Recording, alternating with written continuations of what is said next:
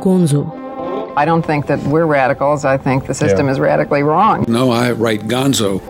Yeah, I think I had to be. I had to have it as a writer. He said because I couldn't be anything else. Seems like a real bitch. oh, she must be very aggressive and pushy. You do some reporting of what's actually there, and but you also let your imagination free. Je m'appelle Manon Mérien Joly et vous écoutez Gonzo, le podcast sur les gueules brûlées du journalisme. Bonjour et bienvenue dans ce premier épisode de Gonzo. Au programme aujourd'hui, la découverte de ce qu'on appelle le nouveau journalisme et de sa descendance, le gonzo. Des récits truffés de descriptions, de dialogues, de scandales, allergiques aux conventions et à la langue de bois. Pour ce faire, on part à la rencontre de Tom Wolfe, Gloria Steinem et Hunter S. Thompson, trois monstres sacrés du genre. Ils veulent que j'aille à Las Vegas tout de suite. Prendre contact avec ce photographe portugais nommé Lacerdin. Lui me donnera tous les détails. Tout ce que j'aurai à faire, c'est m'installer dans une suite insonoriser. Et me mettre au parfum. Qu'est-ce que t'en dis? Toute cette histoire sans le merdier. Va te falloir une tonne de conseils légaux avant la fin de cette aventure. Ah ouais Étant ton avocat, je te conseille de louer une voiture rapide, une décapotable. Il va te falloir de la cocaïne, un magnétophone pour passer notre musique, des chemises tropicales. Tu dois te tirer de Los Angeles pour au moins 48 heures. Ah, ça me pourrit le week-end. Pourquoi Parce que naturellement, je vais devoir t'accompagner. Si le gonzo est entré dans la culture populaire avec l'adaptation de Las Vegas Parano d'Hunter S. Thompson par Terry Gilliam en 1998, dont on vient d'entendre un extrait, il faut remonter à plus d'un siècle pour flairer les premières traces du genre. Plus précisément en 1887. Elizabeth Jane Cochrane, alias Nellie Bly, 23 ans, s'infiltre dans l'asile de femmes de Blackwell's Island à New York où elle se fait passer pour folle pour décrire les conditions de vie misérables des patientes. Elle en sortira avec un article, 10 jours dans un asile, qui la placera comme la pionnière du journalisme d'immersion américain. À Londres, en 1894, Elizabeth L. Banks, une jeune journaliste de 22 ans, enchaîne les reportages en immersion. Elle sera domestique, riche héritière, balayeuse, fleuriste ou encore lingère et dénoncera le quotidien des femmes les plus modestes. En France, on doit les premiers reportages en immersion à Albert Londres.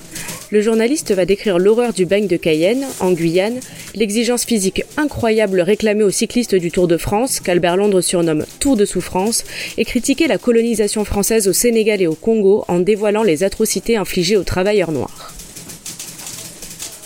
À l'aube du XXe siècle, Banks, Cochrane et Londres vont planter les graines du nouveau journalisme en s'infiltrant dans les milieux populaires pour en faire ressortir la dureté et annoncent par leurs plumes les luttes sociales des décennies à venir.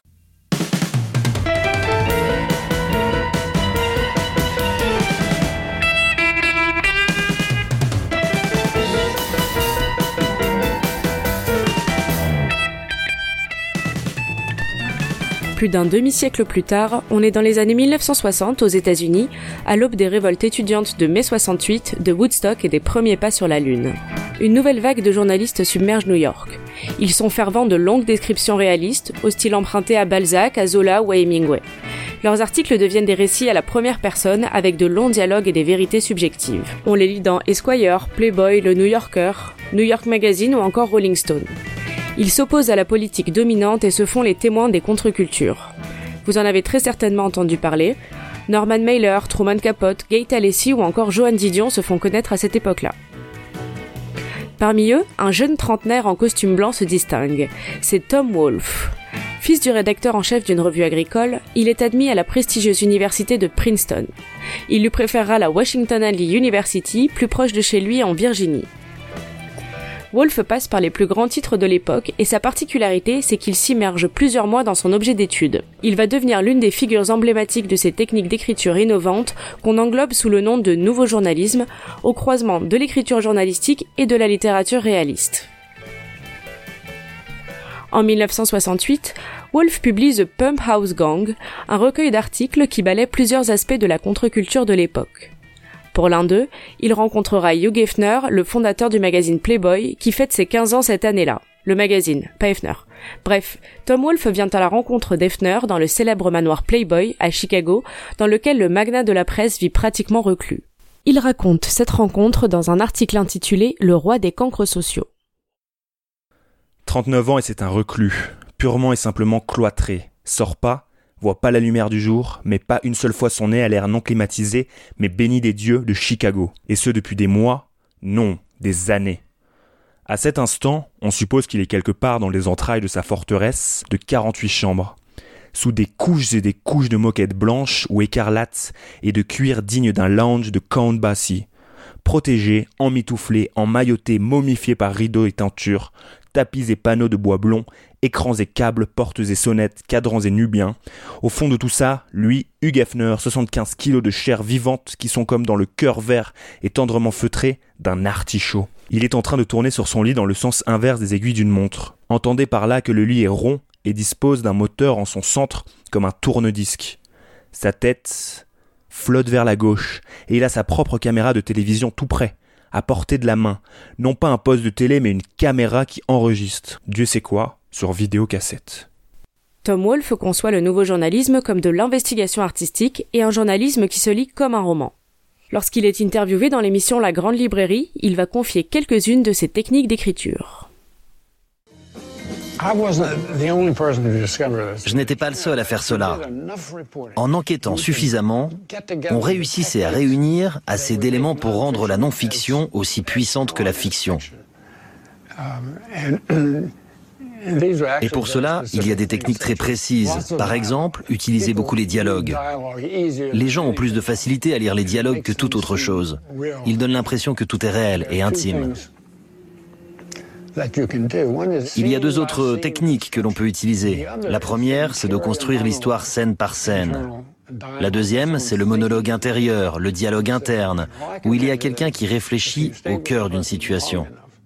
Je suis convaincu que si on reste assez longtemps en compagnie d'une personne et qu'on s'attache à elle, alors ça peut marcher. Wolf a regroupé toutes ces techniques dans une véritable Bible du genre en 1973. C'est un manifeste et une anthologie de ses articles regroupés dans The New Journalism. Et c'est là qu'on voit toute la richesse du genre. Le nouveau journalisme permet de raconter avec précision des événements tragiques comme la guerre du Vietnam qu'on revit dans Kezan de Michael Eyre. Il y a aussi des événements considérés comme plus anecdotiques, comme les coulisses d'une compétition de majorette dans le Mississippi, qu'on découvre dans Twirling at Ole Miss de Terry Southern. Au passage, Terry Southern, c'est aussi le scénariste du Docteur Folamour de Stanley Kubrick. Et c'est cet éclectisme qui reflète le groupe à la fois restreint et éclaté des nouveaux journalistes. Il peut s'incarner en la personne de Truman Capote, par exemple, qui se plonge dans des dossiers judiciaires pour reconstituer une affaire de quadruple meurtre du point de vue des accusés pour son roman Deux sang-froid, publié en 1966. La nouvelle journaliste, c'est aussi Joanne Didion, qui part à la rencontre des communautés hippies en Californie à partir de 1960, on peut aussi citer Gate Alessi, qui va raconter l'histoire incroyable de cet homme marié qui a acheté un motel près de Denver, dans le Colorado, dans le seul but de s'adonner au voyeurisme. Dans chacune de ses chambres, il avait trafiqué les grilles d'aération pour y épier les voyageurs venus y passer la nuit. Il y a pour ainsi dire autant d'approches que d'écrivains issus du nouveau journalisme, tant dans les techniques d'écriture que dans les choix des sujets. Il s'agit pour le ou la journaliste de rendre compte au lecteur d'un réel sentiment des événements et des personnes impliquées. Une des techniques, c'est d'ailleurs d'appréhender les protagonistes comme les personnages d'un roman, en se posant des questions. Quelles sont leurs motivations? À quoi pensent-ils? Quel est leur statut social? Tom Wolfe va rassembler de nombreux écrivains très différents dont Hunter S. Thompson. Il va raconter l'une de ses entrevues avec celui qu'on surnomme le Dr Gonzo dans une interview pour le Time Magazine. Je ne l'ai pas beaucoup vu, mais à chaque fois que je l'ai vu, c'était inoubliable. Je suis allé à la conférence du design d'Aspen et Hunter habitait à côté d'Aspen, donc je l'ai invité à dîner. Lorsque la serveuse se tourne vers Hunter, il dit Je veux quatre daiquiri bananes et quatre bananas split. Et quand elle les apporte, il descend les quatre daiquiri, il mange les quatre bananas split. Et il rappelle la serveuse en faisant comme ça. Encore une fois. Je pense qu'il était le plus grand écrivain comique du XXe siècle.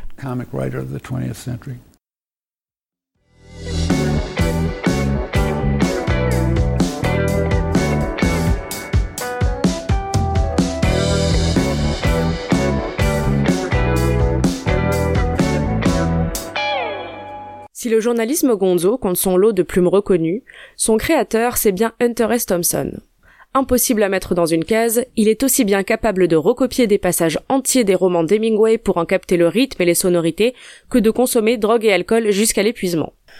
On pourrait dire que Thompson, c'est un outsider parmi les outsiders du journalisme. Il est né en 1937 à Louisville, dans le Kentucky, dans une famille conservatrice. Il va rapidement montrer un caractère nerveux et transgressif qui l'habitera tout au long de sa vie. À l'âge de 21 ans, il est arrêté pour vandalisme et pour échapper à la prison, il intègre la branche aérienne des forces armées américaines. Il y commence une carrière de chroniqueur dans le magazine sportif de sa base, le Commande Courrier, mais sera renvoyé quelques mois plus tard pour attitude rebelle et supérieure et mauvaise influence sur le moral des troupes. Le personnage du journaliste sous l'emprise d'alcool et de stupéfiants semble indissociable de la personnalité de Thompson. Stupéfiante également, sa capacité à absorber, il reste debout, ne dort pas pendant des jours entiers, part au front et récolte ses informations, tant pis s'il ramasse quelques tollés au passage.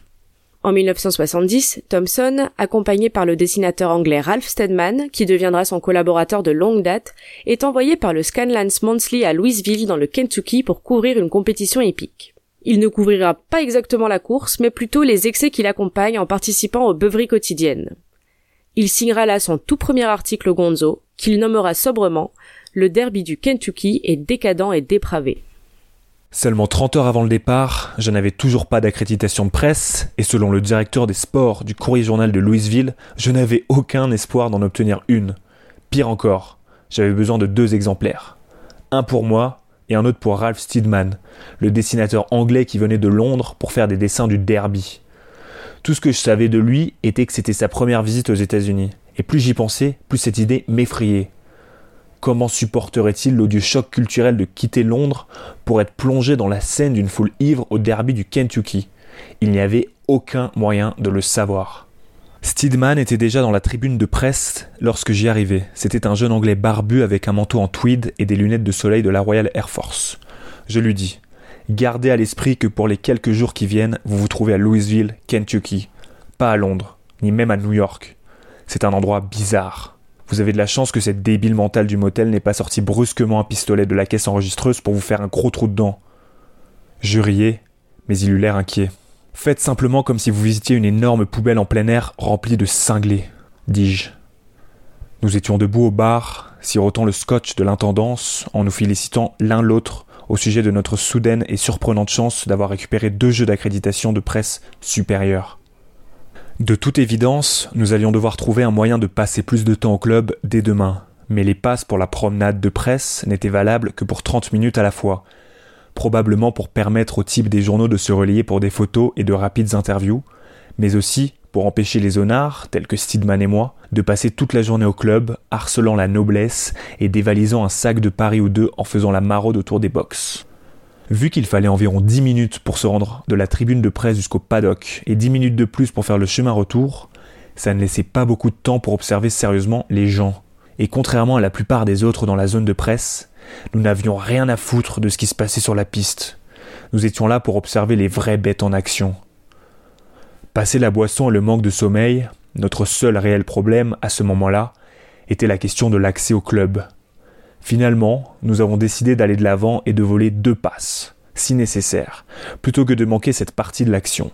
Ce fut la dernière décision cohérente que nous fûmes capables de prendre dans les prochaines 48 heures. À partir de là, quasiment dès l'instant où nous avons commencé à nous rendre sur la piste, nous avons totalement perdu le contrôle des événements et passé le reste du week-end à barater dans les horreurs d'un océan d'ivrogne. Mes notes et souvenirs de jour du Derby Day sont quelque peu brouillés. Mais maintenant, en parcourant le grand cahier rouge que je transportais tout au long de cette scène, je comprends plus ou moins ce qui s'est passé. Le livre en lui-même est un peu déchiré et plié. Certaines pages sont arrachées, d'autres sont racornies ou tachées par ce qui semble être du whisky, mais pris dans son ensemble, avec des éclairs de mémoire sporadiques, les notes semblent raconter ce qui s'est passé après le derby, Thompson a du mal à recouper ses informations et à monter son article. Il enverra les pages de son carnet avec ses notes et des bribes de conversation numérotées au magazine, qui les publiera telles quelles. Le papier à sa sortie fait des vagues chez les journalistes. A commencer par un dénommé Bill Cardoso, journaliste au Boston Globe, qui lui écrit une lettre pour lui dire c'est ça, c'est du pur gonzo. Dans l'argot irlandais, avoir l'attitude gonzo, c'est avoir les tripes et l'endurance du dernier homme à tenir debout après un marathon de beuverie. L'expression pourrait aussi provenir d'un mot canadien qui signifie chemin de lumière ou d'une chanson du pianiste et chanteur de blues James Booker.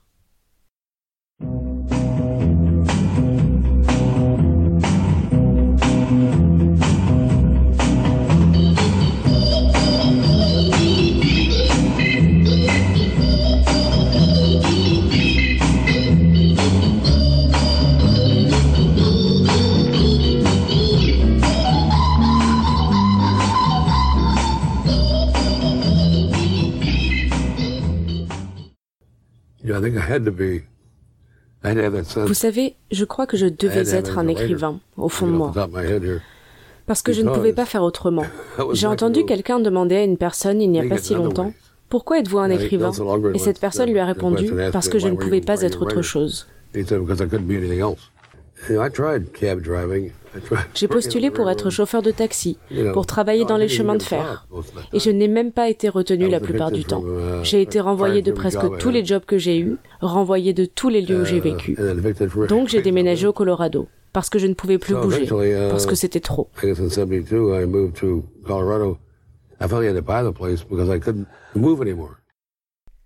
Comme on l'entend dans cet extrait, le gonzo s'est imposé à Thompson plutôt que l'inverse. Et on ne peut pas réduire le journalisme gonzo à Thompson ou à Las Vegas Parano. Pour se faire une idée du personnage, le plus parlant, ce sont probablement les 20 000 lettres qu'il écrit tout au long de sa vie, rassemblées dans Gonzo Highway, selon moi le meilleur recueil de ses écrits.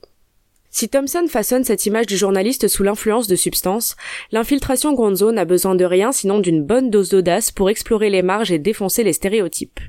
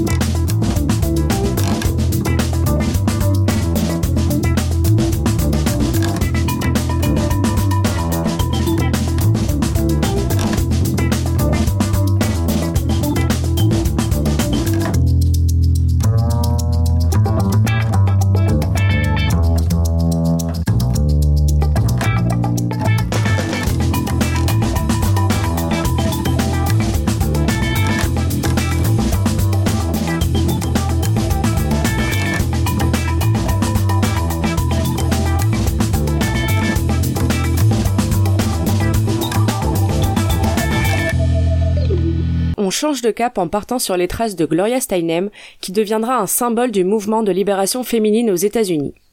Steinem naît en 1934 à Toledo, dans l'Ohio. Elle passe son enfance sur la route avec un père revendeur d'antiquités et une mère journaliste, si bien qu'elle n'intégrera le système scolaire qu'à l'âge de 11 ans. Elle étudie au Smith College de Northampton, dans le Massachusetts, la plus grande université pour femmes des États-Unis, avant de partir pour un voyage d'études en Inde en 1956. Là-bas, elle participe pendant deux ans à des manifestations non violentes contre la politique du gouvernement et contre le patriarcat. Deux ans plus tard, elle s'installe à New York avant d'intégrer le magazine humoristique Help en tant que rédactrice en chef adjointe. Son successeur ne sera autre que Terry Gilliam, membre des Monty Python et réalisateur de Las Vegas Parano. C'est en 1963 qu'elle publiera l'article qui la rendra célèbre à 29 ans, I Was a Playboy Bunny. Un peu partout aux États-Unis, on trouve les clubs Playboy où les serveuses, les bunnies, paradent en body bustier ultra échancré, escarpins aux pieds de 7 cm et demi minimum, nœuds papillons, oreilles et queue de lapin. Steinem va se faire engager en tant que bunny au club Playboy de New York sous un nom d'emprunt. Entre les remarques salaces, le salaire de misère et les pieds qui triplent de volume, chez Playboy, les enjeux de pouvoir sont accentués et Steinem va livrer sa version sans filtre de l'Empire Hefner.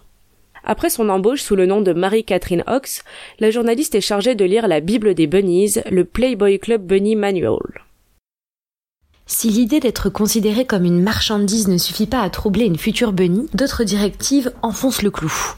Les employés de Wilmark ont pour mission de vérifier que les talons des filles ont la hauteur réglementaire, que les collants ne sont pas filés, que leurs bijoux et sous-vêtements ne sont pas visibles, que les oreilles de lapin ne sont pas tordues ou dépareillées. Ils doivent traquer les costumes sales, l'absence de badge nominatif et s'assurer que les queues sont en bon état. Plus loin, quand un spectacle est en cours, vérifiez que les bunnies expriment leur réaction. Quand il s'agit d'un spectacle comique, elles sont censées rire. Big Brother Willmark vous surveille. En fait, les bunnies doivent toujours paraître gaies et pleines d'entrain. Pensez à quelque chose de joyeux ou d'amusant.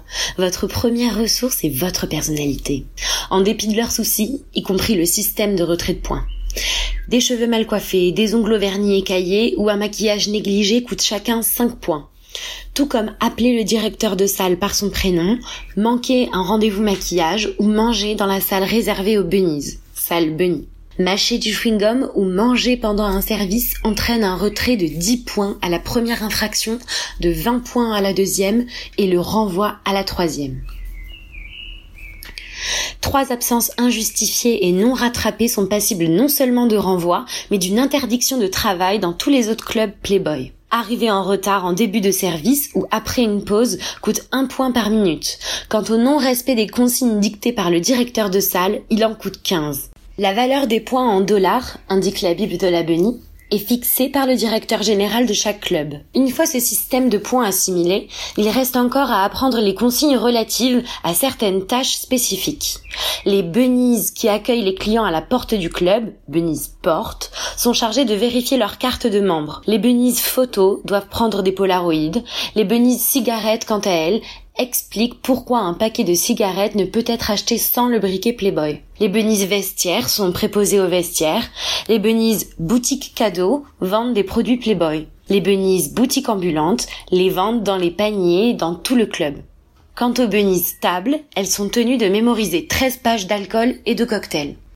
Ou quand l'art d'être une bunny va bien plus loin que de rembourrer son soutien-gorge.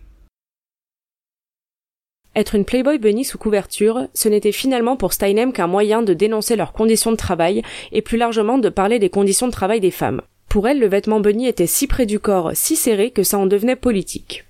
Ce reportage Gonzo dans l'Empire Playboy fait finalement partie d'un tout, d'une vie qu'a passé Gloria Steinem à sillonner les États-Unis de groupes de parole en centres de conférences pour soutenir les droits des femmes, l'égalité raciale ou encore la défense de l'avortement. Merci d'avoir écouté ce tout premier épisode de Gonzo. Dans le prochain, on part sur la route pour suivre les critiques rock de Los Angeles à Paris. Au programme, des road trips, des coups de sang, de la castagne et des génies incompris. Vous pouvez retrouver toutes les références mentionnées dans l'épisode dans la description du podcast. Je vous invite aussi à faire un tour sur les pages Facebook et Instagram de Gonzo le podcast pour faire le plein d'anecdotes et je vous dis à la prochaine.